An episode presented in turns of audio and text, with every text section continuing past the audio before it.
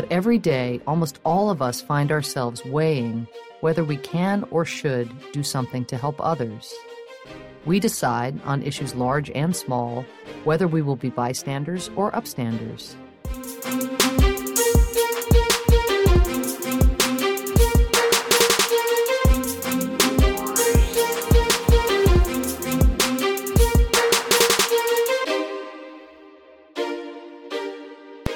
Bienvenidas y bienvenidos a Upstanders.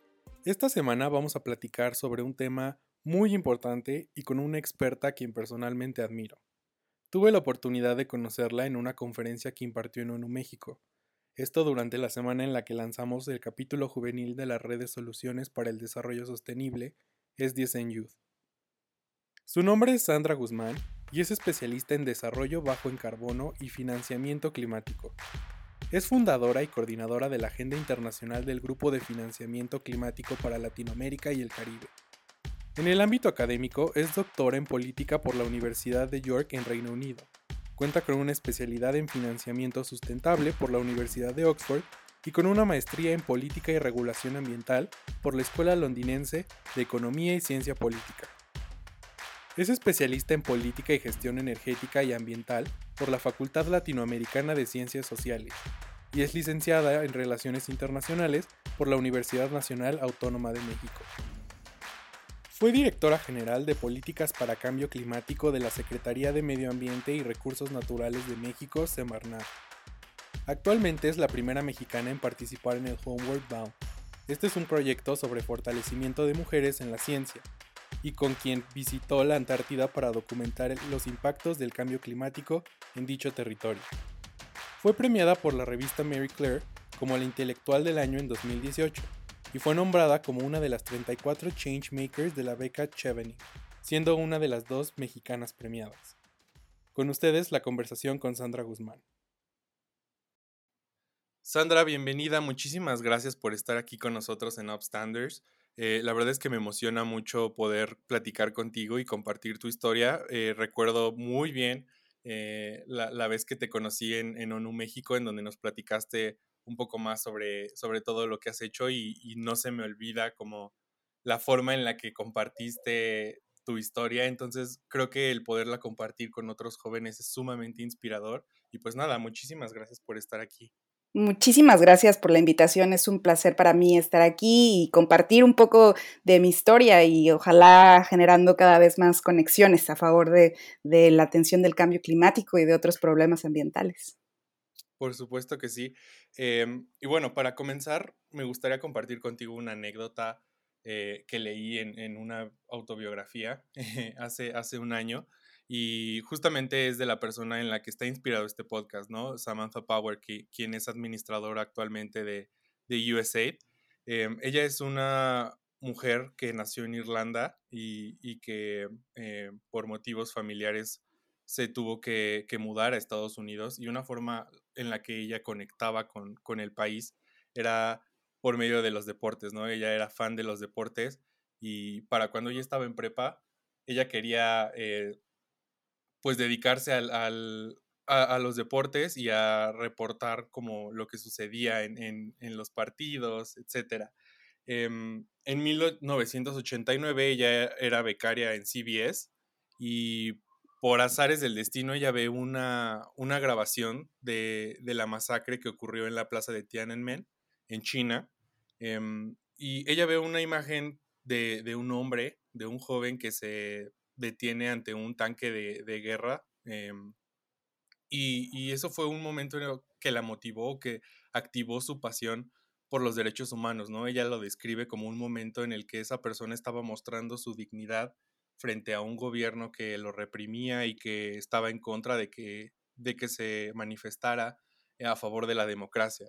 Y creo que esta, esta anécdota hizo como mucho clic en mí, porque también tuve una historia como similar que me ayudó como a, a definir como, oh, eh, creo que esto es a lo que me quiero dedicar, creo que esto es a lo que quiero eh, formar parte o formar una carrera.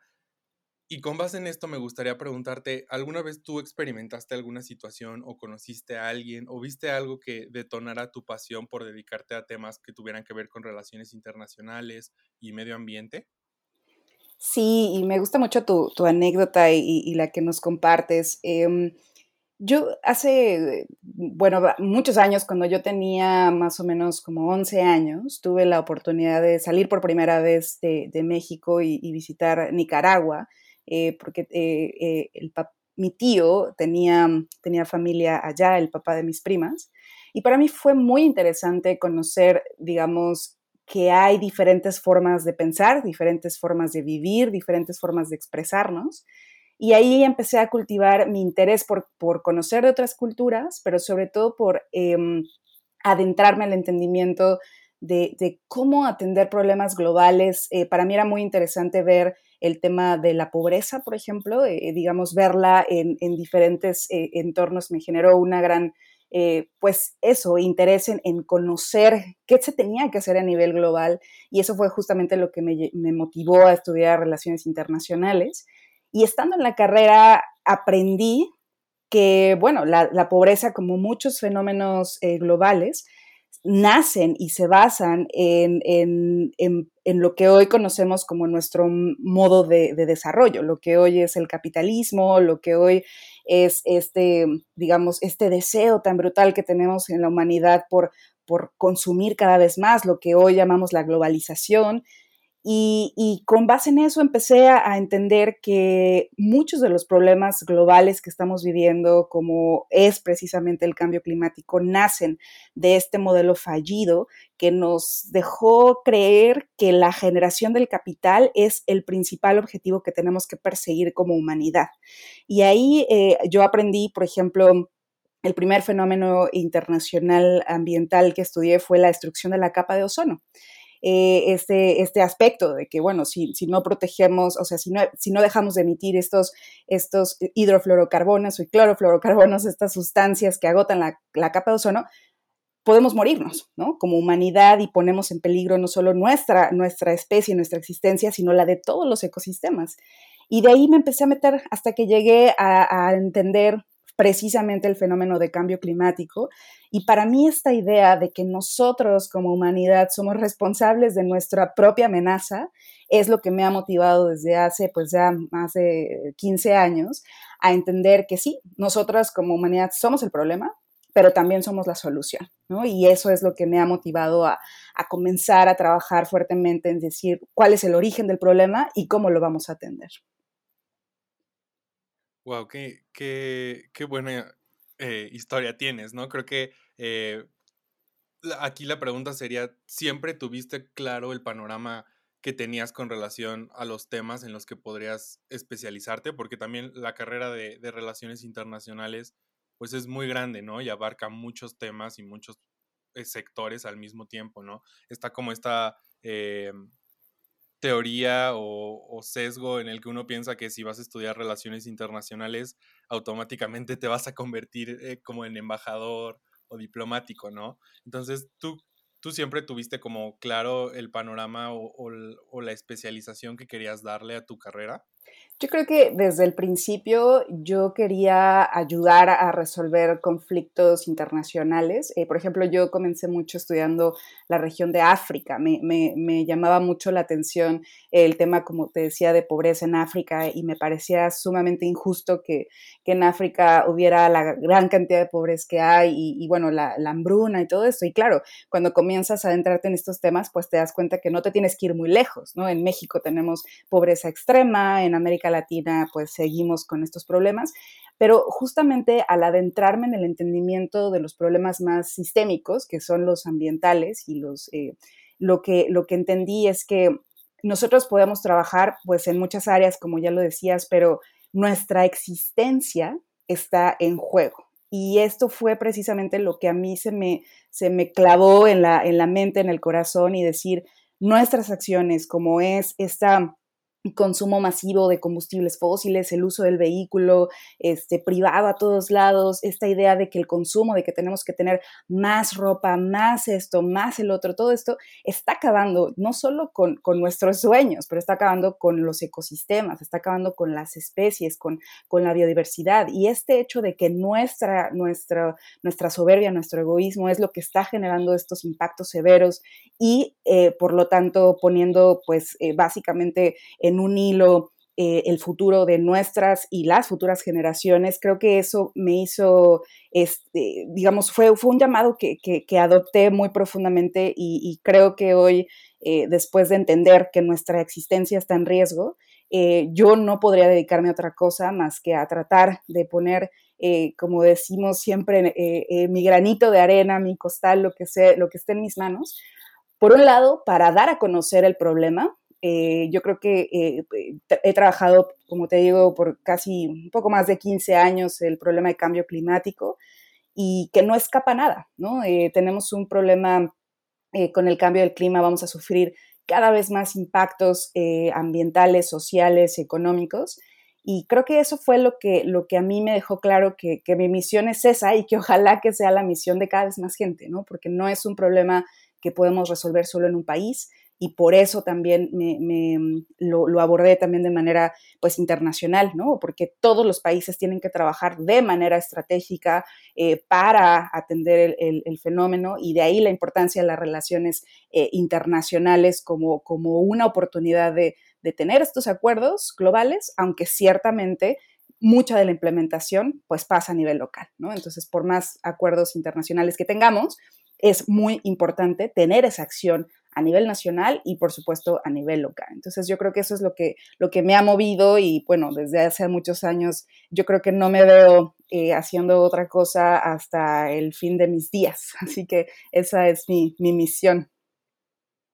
Wow, qué interesante. Y creo que como lo dices, eh, y, desde una perspectiva personal, eh, creo que las generaciones como que, están más ah, cercanas a mí, yo veo como mucha simpatía y al mismo tiempo mucha apatía con relación a, estos temas de, cambio climático, ¿no? Y hablando de los de las acciones que, has hecho y la experiencia que tienes en este ámbito, em, ¿podrías compartir un poco más con nosotros, pues, tu experiencia, cómo ha sido eh, trabajar con, con Homeward Bound Project em, y, qué es lo que has hecho al, al respecto? Claro, yo creo que hasta, hace, mm, bueno, cuando, cuando, yo comencé a trabajar en estos temas, me, me, enfocaba mucho, por ejemplo, en la necesidad de crear política pública, ¿no? En México impulsamos la creación de esta Ley General de Cambio Climático para empezar a regular esas actividades y decir, tenemos que poner un límite, ¿no? Ya no podemos sobrepasar los límites porque hay que reconocer que el planeta tiene, tiene límites, ¿no? Hay ciclos que estamos rompiendo con nuestras actividades y, justamente esto me llevó, como te decía, a trabajar mucho en el contexto internacional. Actualmente colaboro con el secretario de la Convención Marco de Naciones Unidas sobre Cambio Climático, eh, en cómo, ¿no? ¿Qué, ¿Qué, más hay que hacer? ¿Qué es lo que necesitan los países en desarrollo para atender este fenómeno? Y, así poco a poco me fui, eh, digamos, enganchando en muchas iniciativas globales hasta que conocí esta iniciativa que se llama Homeward Bound, que es una, es una iniciativa que busca empoderar eh, el rol de las mujeres en la ciencia. Eh, yo eh, soy científica social, estudié un doctorado en política en materia de cambio climático y finanzas. Y, justamente esta iniciativa fue o ha sido muy, muy interesante y transformadora porque reúne tres elementos que a mí me parecen muy interesantes. Por un lado, el rol de la ciencia, el rol de la ciencia como, como este, esta base fundamental en donde tenemos que generar conocimiento, ¿no? O sea, para poder atender un problema hay que conocerlo, hay que estudiarlo, hay que ver cuáles son las diferentes perspectivas y con base en ese conocimiento hacer propuestas, ¿no? ¿Qué es lo que tenemos que poner en marcha para cambiar esa realidad?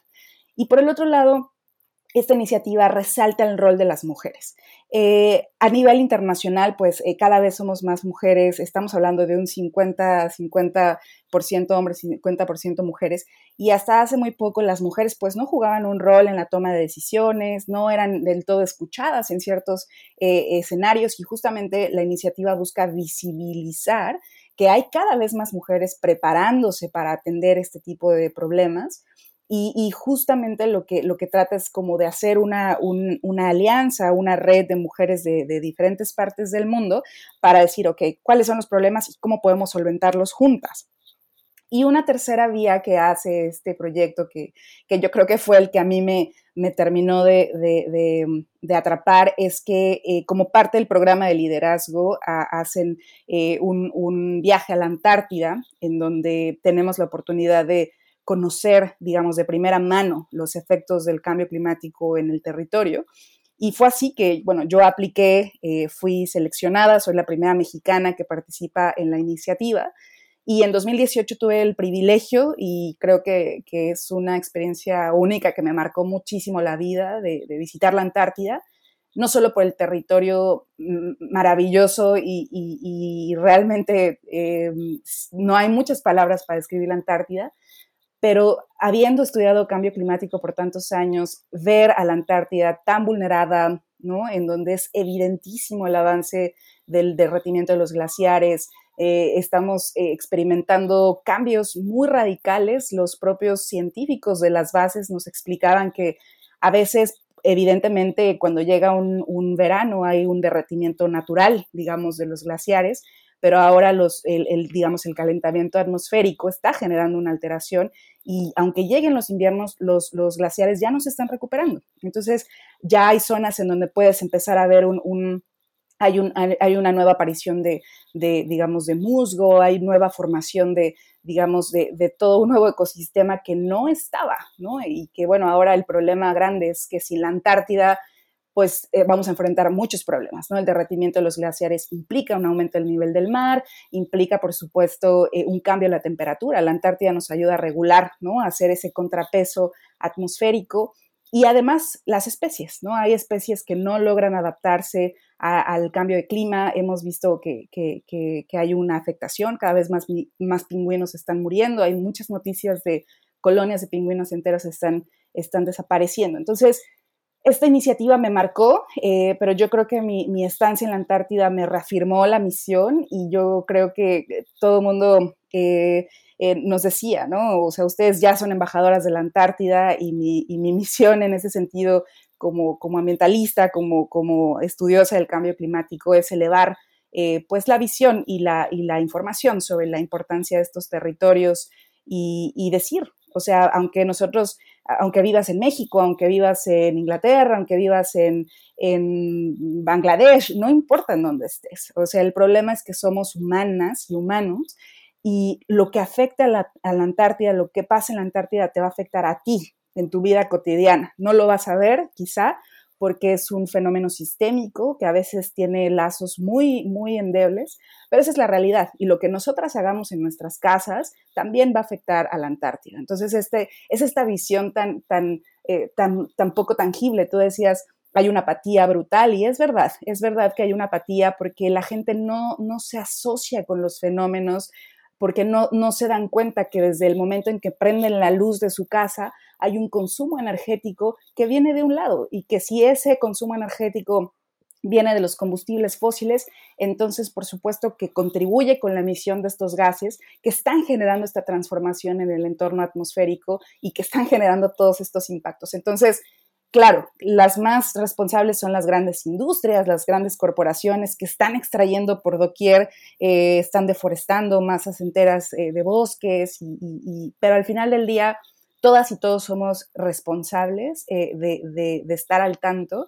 Y yo creo que lo, más maravilloso que, me ha dejado la vida es, conocer y, y, bueno, una vez que conoces ya no puedes, digamos, em, alejarte eh, se vuelve una responsabilidad muy grande y yo creo que para mí, eh, no solo Homeward Bound, pero ese proyecto como muchos otros, me dejan esa, esa, esa misión, ¿no? Eh, una vez que tienes la, la, maravillosa oportunidad de estar ahí, no puedes no hacer algo al respecto, ¿no? Y más bien tratar de, elevar la conciencia sobre esto es, es, es, mi, como te decía, mi, mi misión.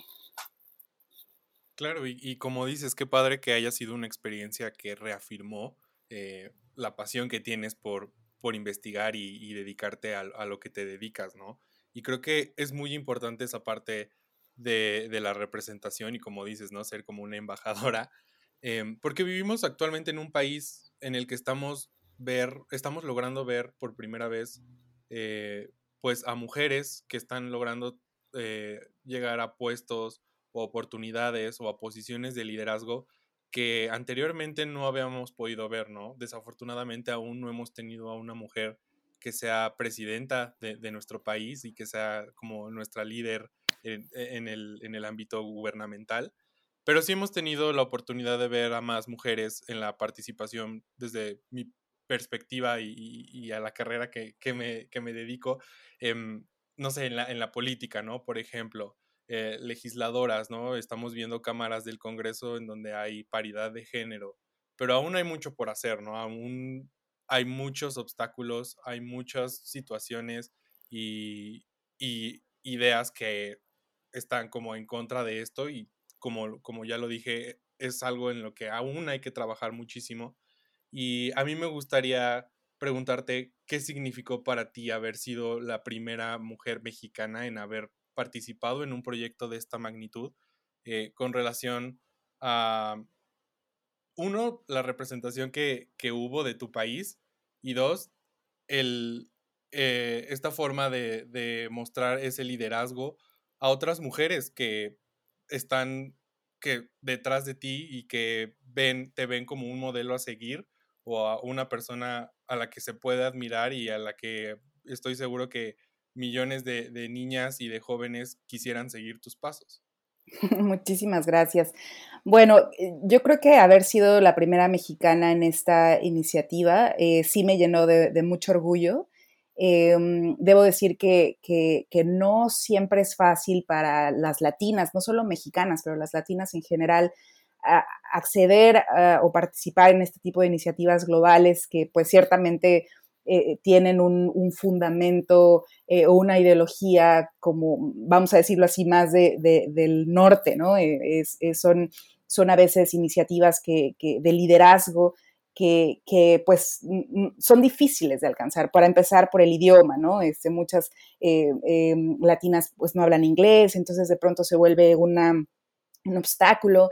Entonces, desde luego que, ser parte, por un lado, es, un orgullo porque a, México lo llevamos eh, en el corazón todas y todos los mexicanos. Creo que eso es algo, algo muy hermoso. Eh, yo andaba por todos lados con mi bandera, me, hacía mucho, eh, mucho por, esta responsabilidad que, significa, ¿no? Eh, tuve la oportunidad de, compartir con mucha gente eh, mi participación en el programa, eh, vi un gran interés, por ejemplo, hasta en los medios de comunicación que, estaban como, wow, este, y no soy la primera mexicana en la Antártida, ¿no? Pero hay varias mexicanas que han estado ahí, quizá haciendo otro tipo de, investigación, pero el hecho de ser partícipe de esta red global, por supuesto que, te da esa responsabilidad. Y, mm, y hablando de, justamente esa responsabilidad, ¿cómo la, cómo la llevas a las acciones cotidianas? Em, yo, bueno, he trabajado muchos años eh, desde la sociedad civil, eh, desde, desde actores no gubernamentales, tratando de promover políticas, pero también siendo partícipe de, de estos procesos. Y justamente hace, hace poco tuve la oportunidad de de dirigir la política climática de, México. estuve como directora general de políticas para cambio climático en la Semarnat. Y tú hablabas de lo difícil que es tener a mujeres en la representación y pues justamente digo, yo agradezco mucho porque gracias a dos mujeres tuve la oportunidad de estar en esa posición por mi capital técnico, eh, soy pues apartidista, no soy apolítica, soy bastante política, me gusta involucrarme en lo público, pero soy apartidista, yo trabajo por, porque creo en, lo que, en lo que hay que hacer y agradecí muchísimo haber tenido esa oportunidad de participar en esa posición y lamentablemente a causa justamente de, esa falta de, reconocimiento de, la labor de muchas mujeres, pues es que decidí eh, salir de esa posición porque después de muchos cambios, eh, digamos, eh, no, no, no, no, no hubo resonancia. este gobierno es un gobierno pues que sigue muy em, muy envuelto en, temas de, aprovechamiento y producción de combustibles fósiles, que es, digamos, van hacia el lado contrario de donde quisiéramos estar.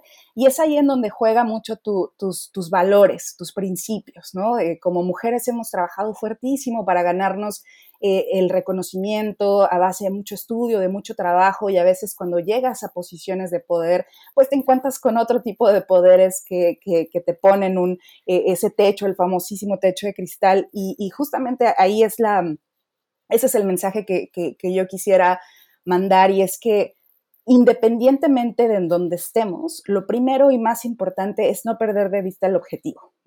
Eh, para mí el objetivo fundamental es hacer todo lo que esté en mis manos para ayudar a, acelerar la reducción de emisiones que están causando el fenómeno climático e incrementar y acelerar la resiliencia y a través de muchos mecanismos yo me he especializado en el tema de generar más inversiones, en el tema de financiamiento, cómo invertir mejor nuestro dinero en, en estas transiciones y decir que a veces la posición importa, ¿no? Dependiendo del objetivo, pero si esa posición no te llena o no te da, ¿no? Lo que tú deseas, lo que tú sueñas, no importa salir, mientras tus principios no sean eh, afectados, mientras tú estés firme en lo que quieres alcanzar, en donde, en donde tú quieres ver realmente los cambios, no importa en dónde estás, no importa si estás en la academia, en el legislativo, en sociedad civil, en el gobierno, en donde estés, el objetivo fundamental es alcanzar esa meta y sobre todo no dejar de ser feliz, ¿no? Eh, al final del día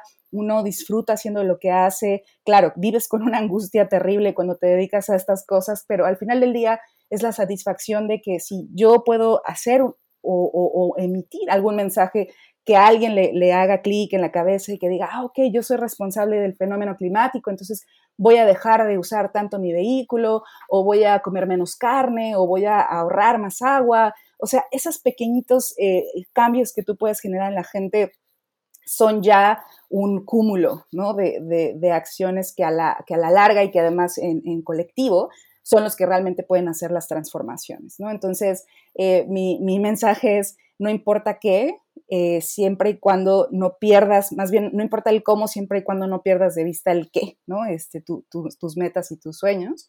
Y, yo creo que para las mujeres no, no ha estado fácil, pero yo hoy reconozco la labor que muchísimas mujeres hicieron para que yo tuviera la posibilidad de, estar aquí, ¿no? De haber participado de una iniciativa como Homeward Bound y de muchas otras iniciativas que, pues imagínate, hace, hace unos 50 años no, no lo hubiéramos imaginado.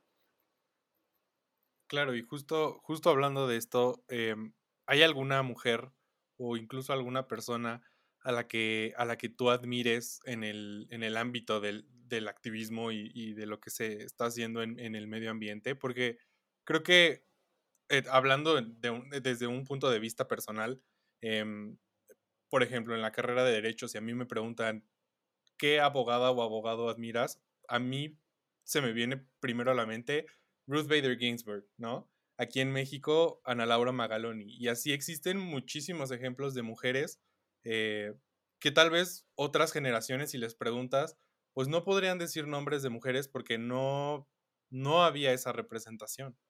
Claro.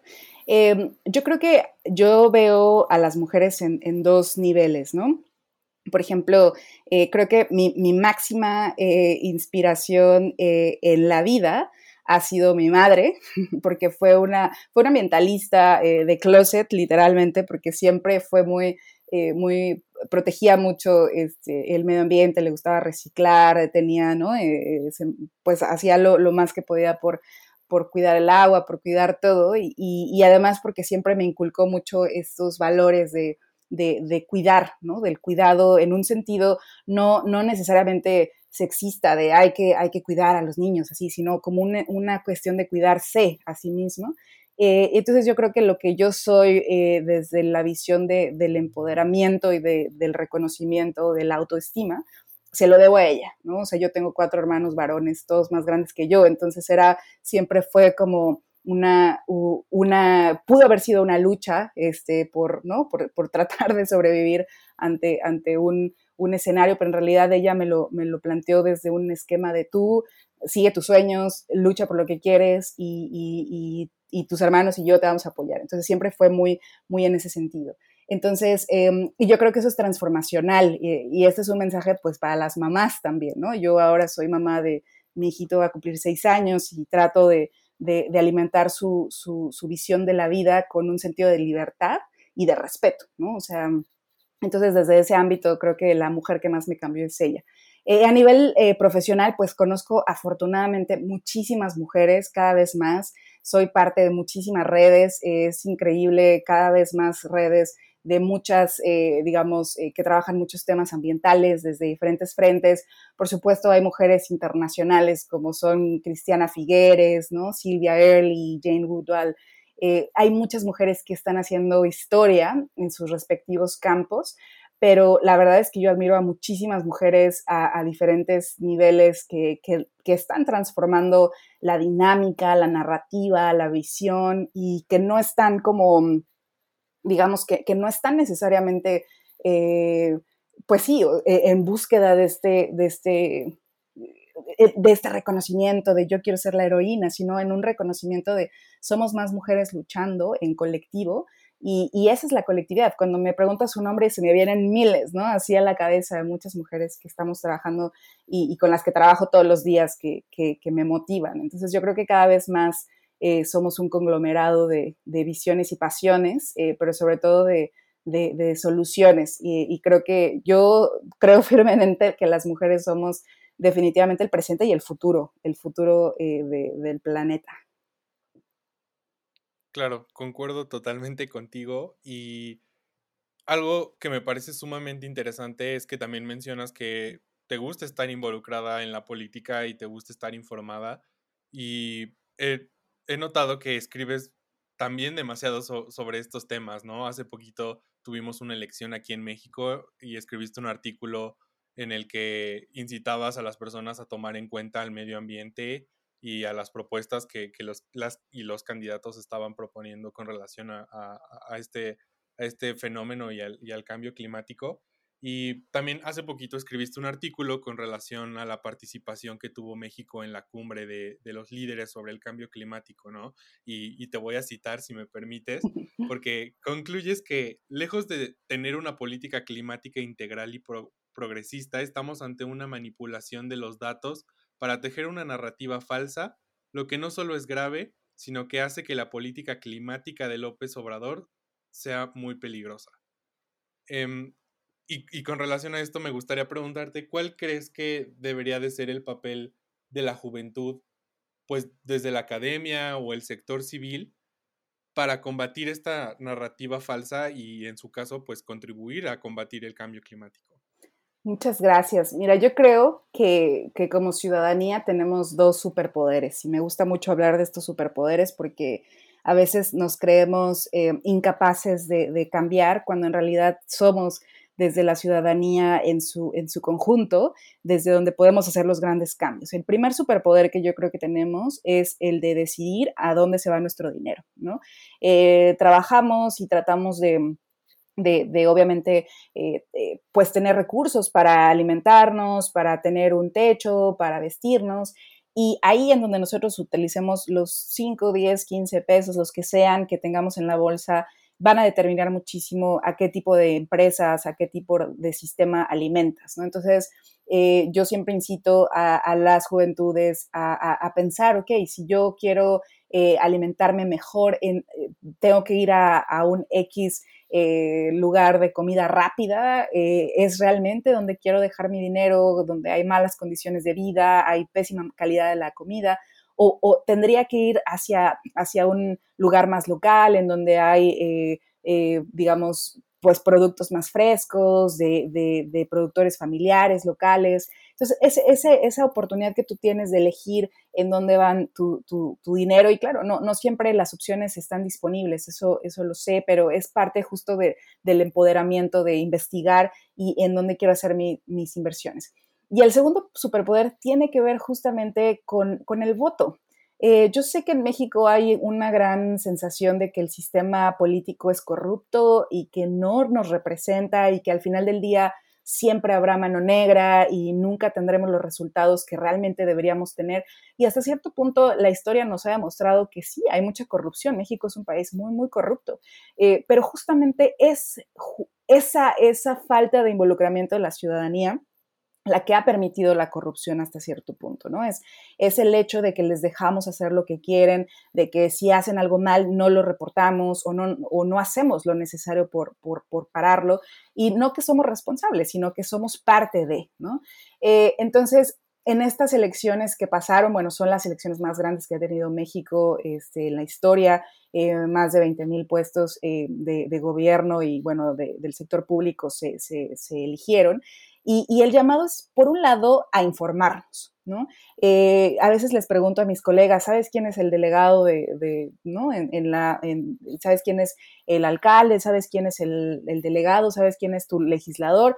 No, no tengo idea. Y claro, eh, es, eh, tenemos muy poca, eh, muy poca cultura política por, esta, por esta aversión que tenemos a, la política, pero justamente es informarnos de quién nos representa, porque si hay un problema en nuestra colonia, si hay un problema con nuestras casas, esos delegados están obligados, es que es su trabajo, están, estos puestos públicos nos representan. Entonces, de ahí la importancia de involucrarnos, conocer y sobre todo elegir aquellos que realmente van a velar por el bienestar. Estoy hablando de queremos mejor calidad de vida, queremos mejor calidad del aire, queremos mejor calidad del agua, queremos un mejor transporte. Es decir, todas esas cosas que nos van a ayudar a vivir mejor están asociadas al medio ambiente. Aunque no lo veamos, aunque no lo digamos, están asociados. Entonces, hay que elegir, hay que informarse y sobre todo si quien ganó no nos gusta y hace cosas que no nos gusta, reportémoslo hay un sistema judicial que a veces mm, no, no, digamos, no lo usamos, ¿no?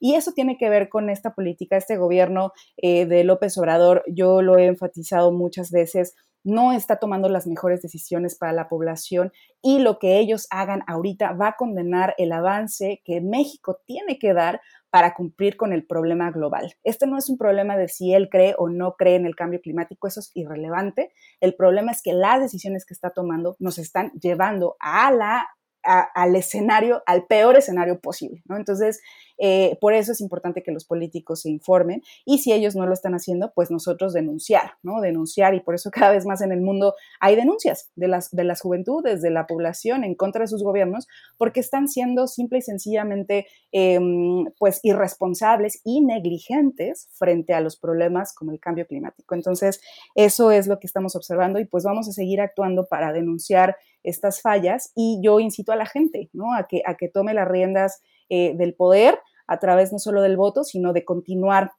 y dar seguimiento de cerca a, las acciones que se tomen desde su colonia, ¿no? Literalmente desde su cuadra. Como dice Paco Ayala, desde la cuadra en la que estés, te puedes involucrar para hacer los cambios que, quieres ver para, para, ti y para tu familia, ¿no? Que al final del día es pues tu, tu motivación de, vida.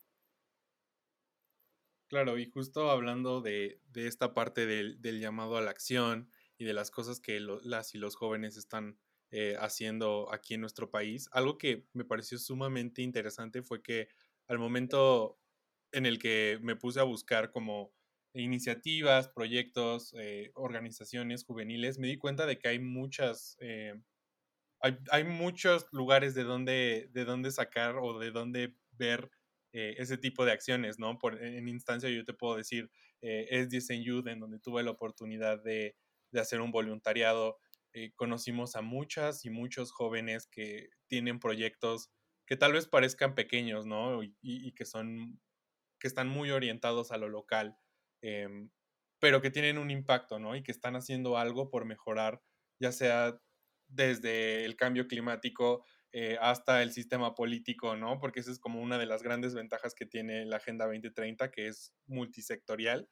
Em, y con relación a esto, a, mí me gustaría preguntarte tu perspectiva, ¿no? ¿Hay algo que, te haya sorprendido o que al mismo tiempo te dé como esperanza de las juventudes eh, con relación al cambio climático? ¿Hay algo que veas que digas, wow, creo que esto vale la pena retomarlo, ah, esto vale la pena, pues, destacarlo y que creas que pueda ayudar al futuro?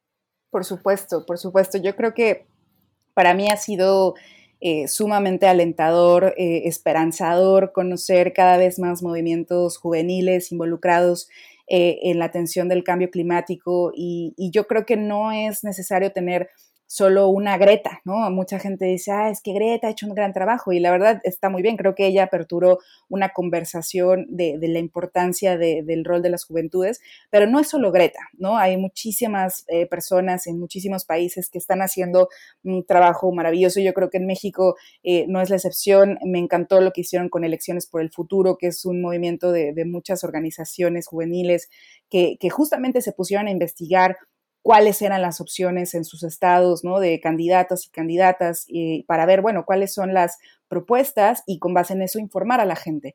Yo creo que para mí eh, que las juventudes estén hoy involucradas en estos temas y promoviendo soluciones tangibles es lo más em, esperanzador porque mucha gente dice, bueno, es que las niñas y los niños van a cambiar el mundo, pero en realidad ya no tenemos tiempo, ya no tenemos tiempo de esperar a nuestras niñas y niños y son las juventudes las que están a un paso de, de tomar esa decisión, de ver en dónde van a trabajar y lo que ellas y ellos hagan para, para digamos, encarrilar el camino va a ser fundamental y yo creo mucho. Eh, recientemente eh, en la organización en la, que, en la que, fundé hace algunos años, el Grupo de Financiamiento Climático para Latinoamérica y el Caribe, hicimos un programa de jóvenes eh, latinoamericanos y latinoamericanas por, por las finanzas sostenibles. bueno, tuvimos una gran participación, bueno, recibimos más de 3.000 solicitudes, pudimos tener espacio para 500 eh, personas jóvenes y, la verdad ha sido de las cosas más motivantes que me,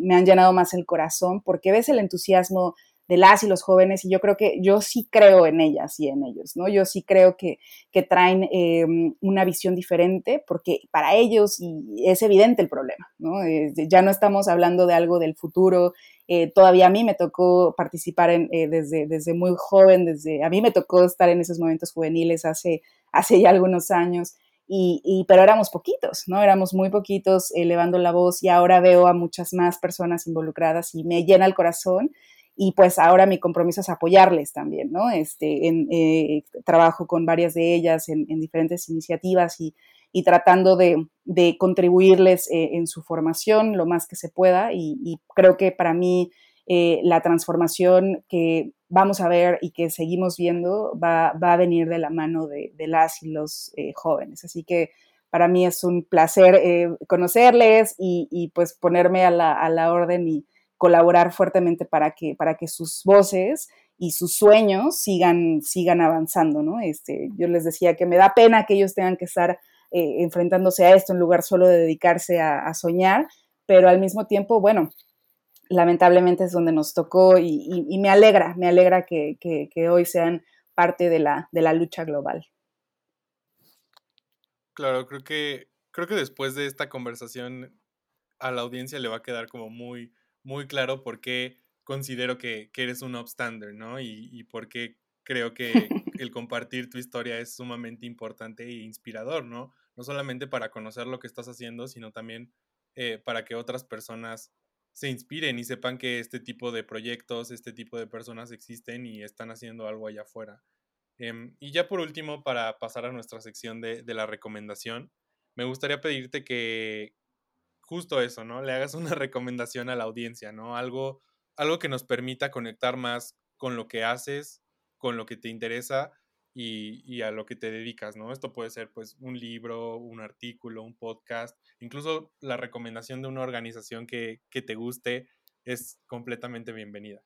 Muchísimas gracias. Bueno, primero, muchas gracias por, por la invitación al espacio. Me, parece fabuloso que, cada vez haya más espacios para, compartir estas, estas historias y, pues eso, tratar de, multiplicarnos en, en cuanto a acción se refiere.